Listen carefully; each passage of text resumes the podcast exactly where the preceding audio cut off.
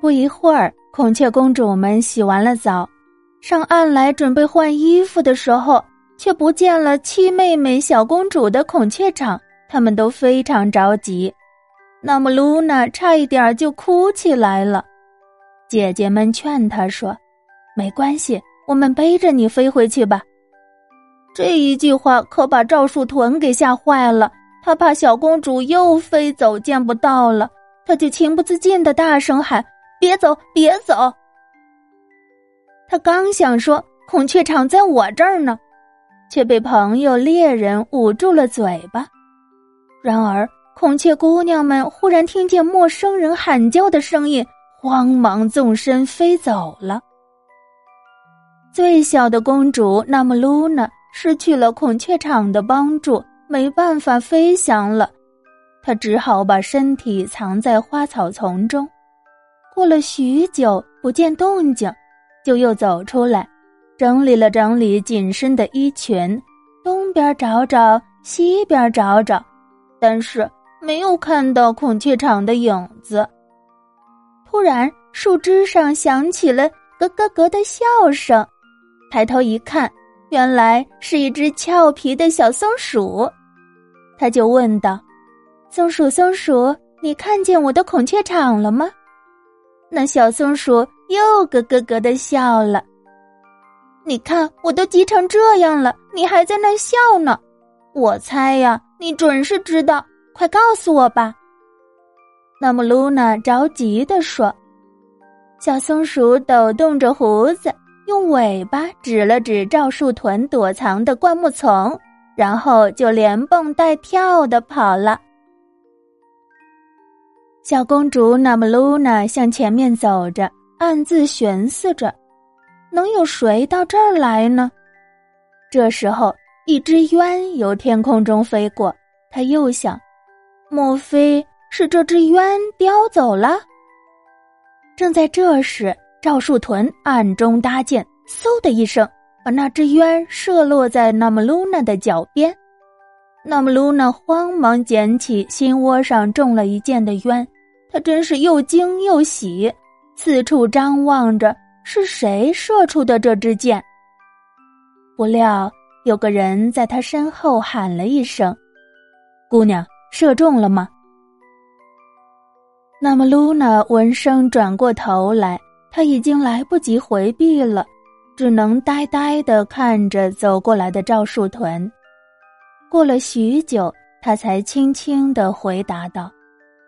正射在心上，这声音就像绵桃吐絮一般柔和动听。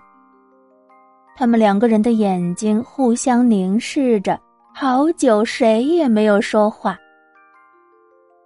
过了好半天，那么露娜轻声问：“请问这位年轻的哥哥有没有看见我的孔雀场呢？”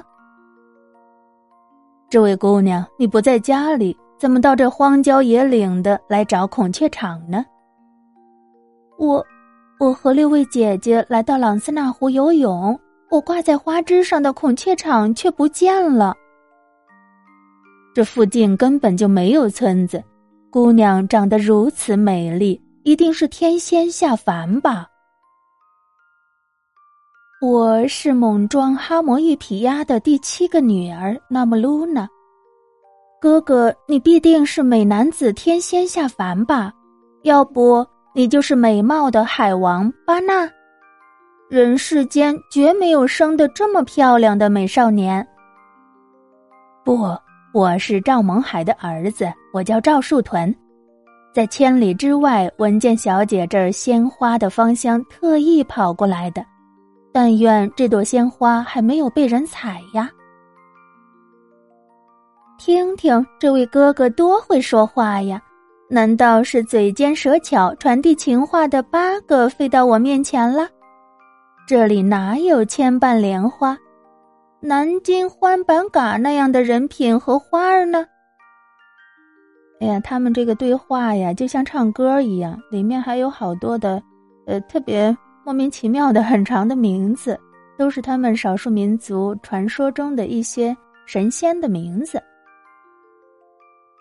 这里的花儿啊，打骨朵的时候低着头，开花的时候生怕被人看见了笑话，从来没有人到花树脚来浇浇水，哪里会被人摘走呢？一颗宝石应该让巧匠加工琢磨，才会灿烂夺目。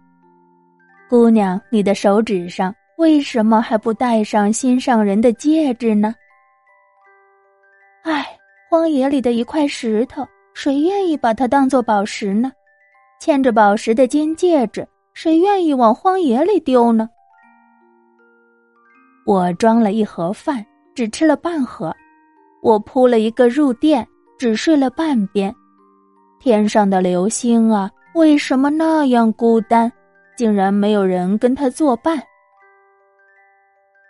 可惜太阳升起的时候，月亮已经落下了。两个世界的人不便相处，不然顾不得丑陋愚蠢。我愿意替孤单的人洗碗洗筷，喂鸡喂猪。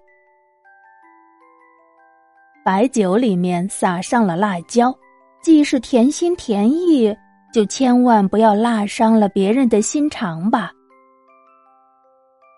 小朋友们。